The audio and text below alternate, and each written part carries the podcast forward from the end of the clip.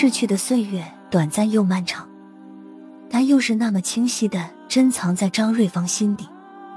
他叫郑增虎，与张瑞芳当年同在北平国立艺专读书，同在西洋画系。张瑞芳的画室就在楼上，郑增户的画室在楼下。他俩同进食堂用餐，放学一人一辆小单车，肩并肩的骑着回家。他们的家不在同一个方向，郑增户总是绕上一大圈将他送到家。节假日的北海颐和园、香山，无不留下他们的身影。划船、散步、绘画、吟诗、谈艺术、谈理想。但就是没有谈情说爱。十六七岁的少男少女，感情是那么纯洁，那最多只能是朦胧的爱情萌芽吧。可是，有一天，总是在张瑞芳身边扮演护花使者角色的郑增虎，竟然受到几个男生的嫉妒和攻击。他们以戳坏他的轮胎来发泄心中的不满，甚至后来还收到匿名恐吓信。小心你的脑壳搬家。然而，这一切并没有吓退郑增虎对张瑞芳的追求。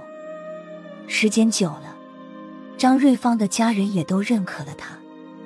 轻松浪漫的日子是那么短暂，山雨欲来风满楼。其实，日本对华虎视眈眈，少年人平静的学习环境被彻底打乱。张瑞芳受母亲、姐姐的影响，丢下画笔。很快融入抗日的洪流，走上街头参加运动，并参加了民族革命先锋队。后来，张瑞芳决心娶到武汉，南下重庆，彻底的投入到革命的怀抱。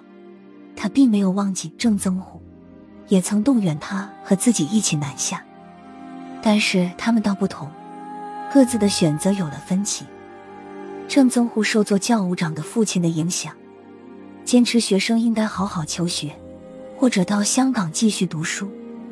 他不但没有跟张瑞芳一起走，还想说服张瑞芳和他一起去求学。可是他们最终谁也没有说服谁，只好分道扬镳。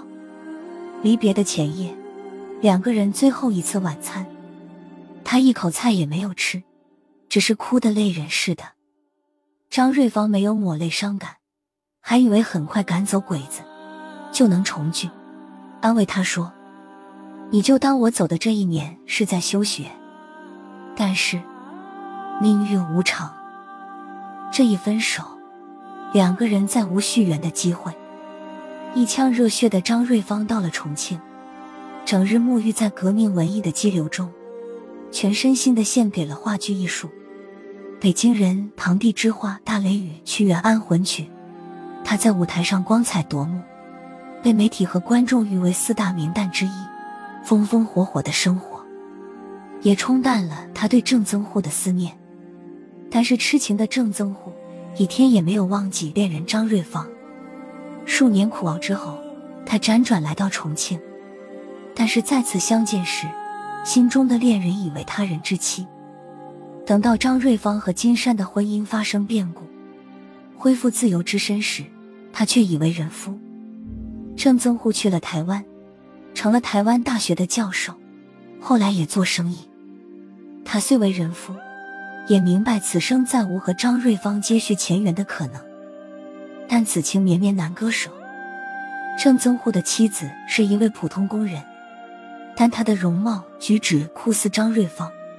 结婚前，他坦诚的告诉他：“我心中始终不能忘记，有一位女性，她是我的初恋。”在台湾的家里，有一个房间专门摆放着张瑞芳的各种照片，有剧照，也有生活照，都是他千方百计从香港报刊上或托朋友觅来的。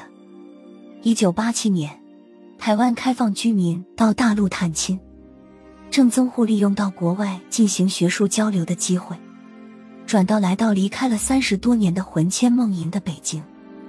他迫不及待的通过各种渠道找到当年的同学，又通过他们找到了张瑞芳，大家在北京聚会。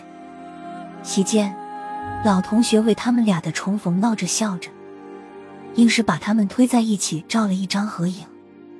张瑞芳晚年动情的对身边好友说：“这是我们一生中唯一的一张合影。”快半个世纪了，有人问他：“还能找到当年的感觉吗？”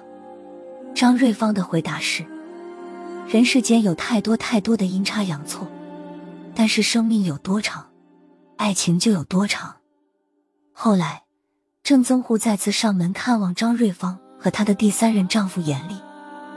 细心而多情的他给张瑞芳带来一大箱子衣服，也给严厉定制了两套西装，所有的衣服都挺合身，有品味。